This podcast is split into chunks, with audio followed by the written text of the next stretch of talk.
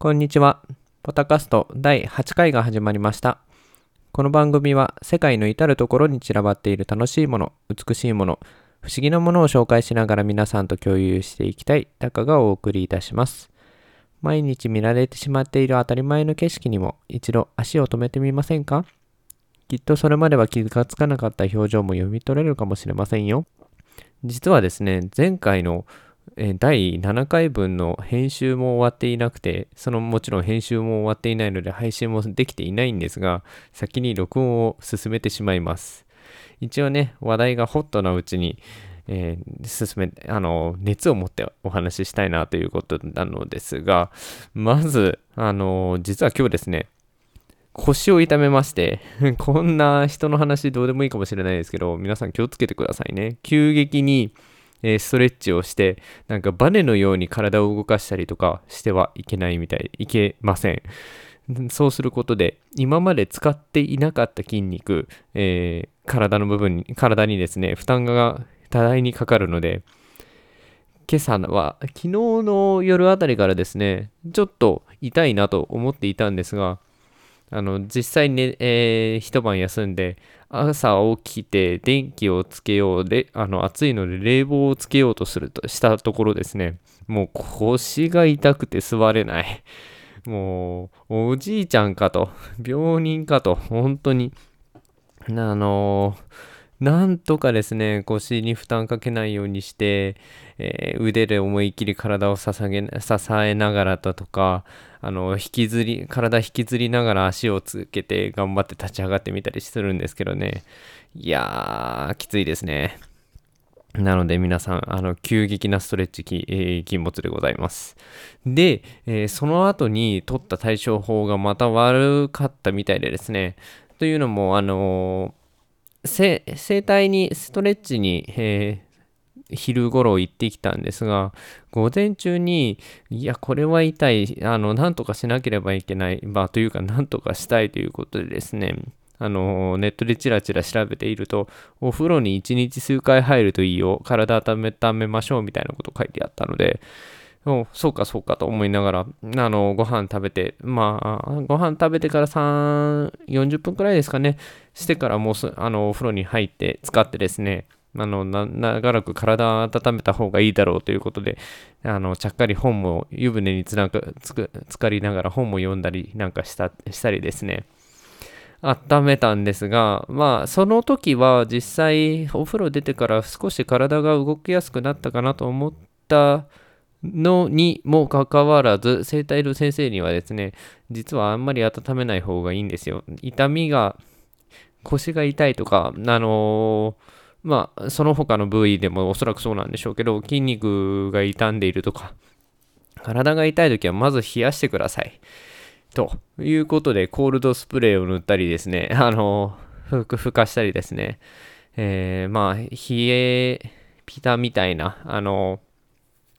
冷却サロンパス？なんていうの冷シップか。冷シップみたいなものをつけるといいですよっていうことをお話聞いて、で、かつ、その痛みを感じる部分に関しては、なるべく、あの、動かさずに、他の部位の部分を、体全体をですね、ちょっとほぐしてもらったりしてですね、あの、だいぶ、あの、負担をかけないことがまず一番だと。安静にしなさいと。いうお話も聞いたりですね、ちょっと失敗したなということを思いながらも、この痛みがですね、まだあと2日か3日ほど続くみたいなので、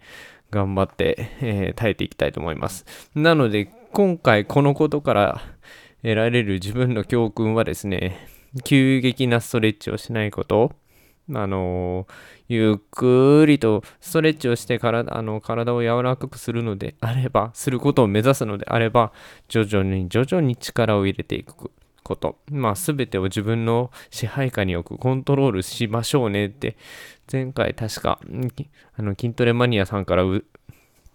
あの教わったはずなのにですね、それを守れていなかったようでちょっと反省するところでございます。と、あとは、そうですね、むやみにネットに書いてあることすべて実行するのはいけないなというのもあるんですが、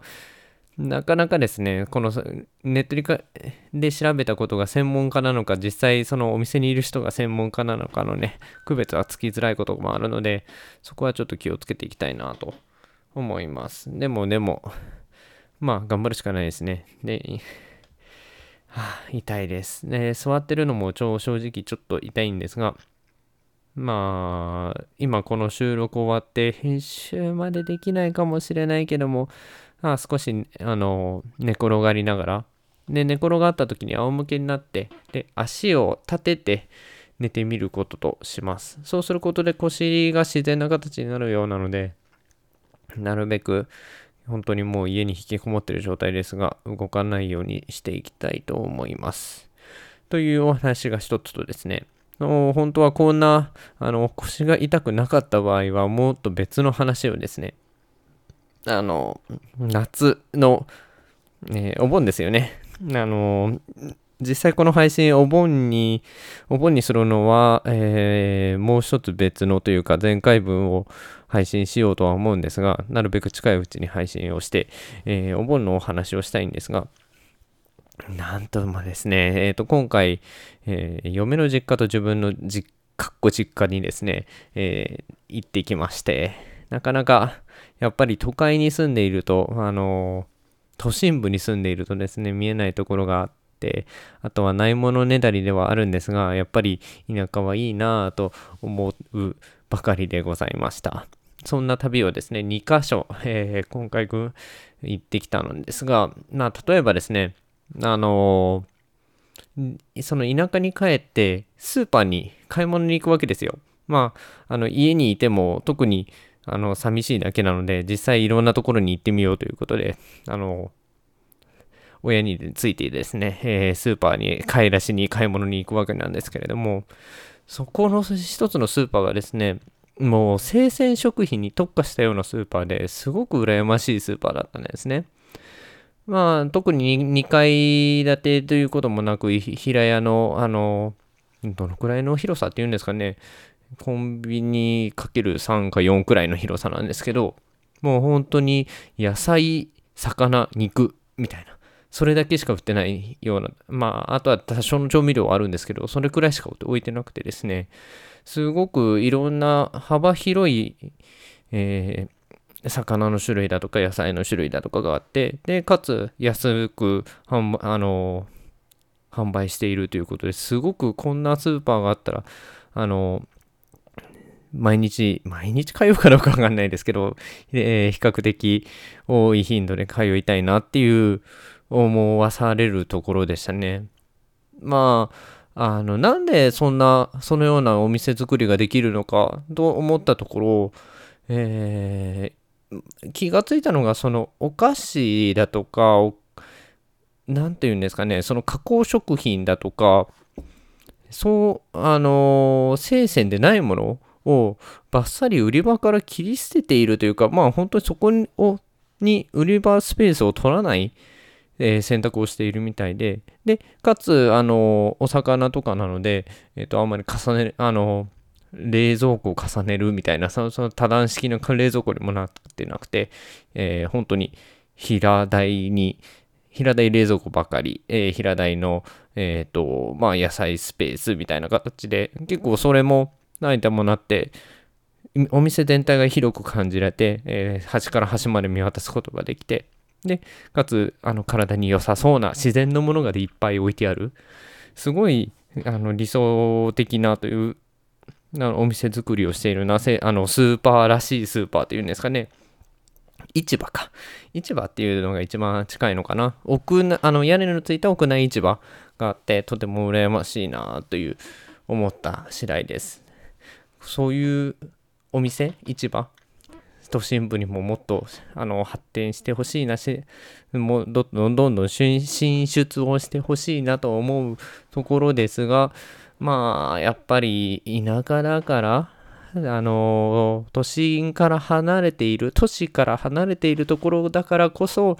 できるお店作りなのかもしれないですし、できるビジネスかもしれないですし、なんとも言えないですね。まあ、一つのそのないものね、ないものねだりだったも一つのことです。で、もう一つのところはですね、ここはちょっと、うんと、あんまりお話できるところないのかもしれないんですが、あの、都市としては盛岡に行ってきました。岩手の盛岡です。まあ実際自分はそこで生まれ育っているわけではないので、実家にはなり得ないんですが、まああの、なんて言うんですかね、旅行気分で遊びに行ってきました。で、そこで盛岡のことはあんまり知らずに、えー、行って、いろいろと動いて、まあ一つのあのドライブをして、えー、観光名所なんかも回ったりしたんですけれども、まあまた例によって食べ物のことをお話しするとですね、もあの盛岡では、え、わんこそばだっけかな？とか、えっ、ー、と、盛岡の冷麺だとか、なぜか、あの、麺系が、麺類がとても多い、有名な都市みたいでですね。いやー、なかなか興味深かったなっていうのがありました。例えば、わんこそばでいいんだよね。あの、なんか食べれば食べれば食べるほど一口サイズのそばを自分のお椀の中に入れられてというのもあのテーブル1つ例えば4人席だったりするとテーブル1つ4人席に対して1人、えーと、従業員の方お姉さんとかがついて、えー、各席で1人ずつ皆さんお椀を持ってそばを入れられる入れてくれるのを待ってるんですよ。で、それを、えっ、ー、と、入れてもらったそばを一口サイズなので、もうすぐ食べると次のものがどんどんどんどん付け足されていって、あの、蓋、自分が蓋を閉じるまで、あの、やめない、あの、食べ続けなければいけないのか、食べ続けるような競技というか、あのゲームというか、まあ、昔から続いているような文化なんですけれども、まあ本当競技でしたね。えー どれだけ多く食べられるかっていうのを競っていたのか、お殿様たちがどのように、あの、お殿様武士がどのようにね、あの、生み出した文化なのか、食事の方法なのかわからないですけれども、なかなかね、で、結構、結果として僕記録は101杯食べきったんですけれども、いやどのくらいからきつかったの ?90 と言わず80杯くらいからなかなかきつくてですね。まあ、あの量としてはどれくらいかというと15杯で、えー、1人前くらいのそばを食べて、あのー、調理して、あの、茹で、茹でて、まあ、その出してくれてるみたいなんですね。切って、もちろん。で、えっ、ー、と、なの15杯なので、15杯で1人前なので、例えば90だと、えっ、ー、と、6人前？が、6人前か。それで、えっ、ー、と、101なので、ね、軽く7人前近いそばをガシガシ食べててですね、まあ、80杯くらいから、まあ、5人前ちょっとですよね。その頃からもうきつくてきつくて。でも、なんか90杯でやめようとすると、お姉さんがですね、いやいや、もうちょっと頑張りましょうよ、と。で、100杯食べると、そのなんか金の、あ、金じゃない、木、木の、木の木製の手形をもらえますよ、まあ与えますよ、みたいなことで、じゃあそこまで頑張るかということでですね、たらふくそばを食べ、いや、きついけれども、ちょっと、もう、なんて言うんですかね、まああんまり食べ過ぎると本当にそば嫌い、僕好きなんですけど、そば嫌いになりそうなので、えっ、ー、と、まあ、限界の、限界ぐらいまで頑張って、101みたいな。うん、本当になんでこんな、あの、文化が生まれたのかまるでわからないですよね。ただただ食べ続けて、あの、いろんなて、もうそのテーブルの中で人々と競い合うことが楽しかったんですかね。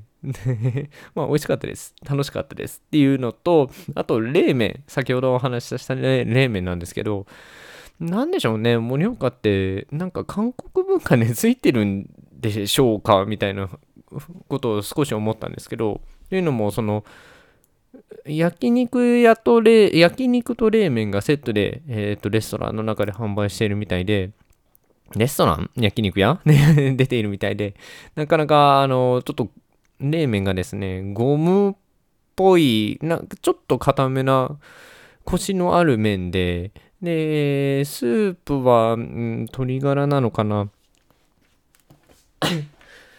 なんかな、まあ、でもスープも、あの、コクのあるいいスープ。で、かつ、あの、最初に焼肉を食べてから冷麺食べるみたいな、多分もうその流れなんですけど、韓国にももちろんそういう、その冷麺文化というか、冷麺は存在していて、鉄のボールに出てきて、あの、ちょっと前、昔に、その韓国、実際韓国で食べた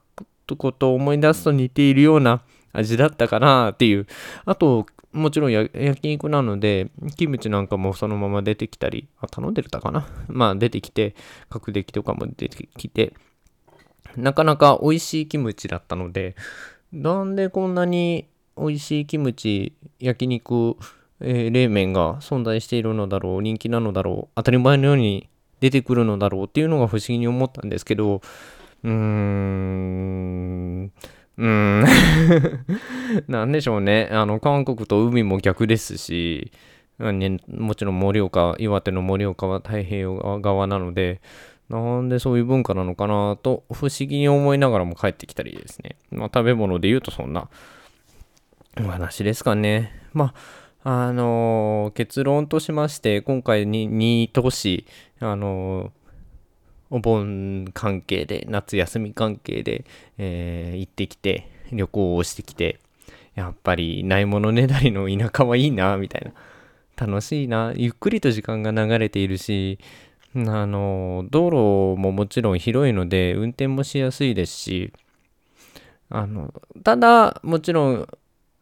ないものというか、都市部にある利点、あの、はもちろんあって、えーそれぞれが補っているような形なので、あまあまりその一つの都市にずっといて、あの仕事だけをして、勉強だけをして居続けると、他の都市に、えー、の文化、他の都市の文化であるとか、雰囲気、空気であるとかが読めなくなるので、定期的にお休みを取ったりなんかして、えー、旅行をしに行くゆっくりと時間を過ごしに行く。まあもちろん逆でしたら、えっと、都市部に住んでいない方であれば、逆に、えー、たまに都市部に来てみて、どのようにせ、あの経済が動いてるっていうんですかね、ブームが作られているだとか、あの、せわしく皆さんが動いてるなのかを肌で感じるっていうのが、定期的にやっぱり必要なことだなと思いました。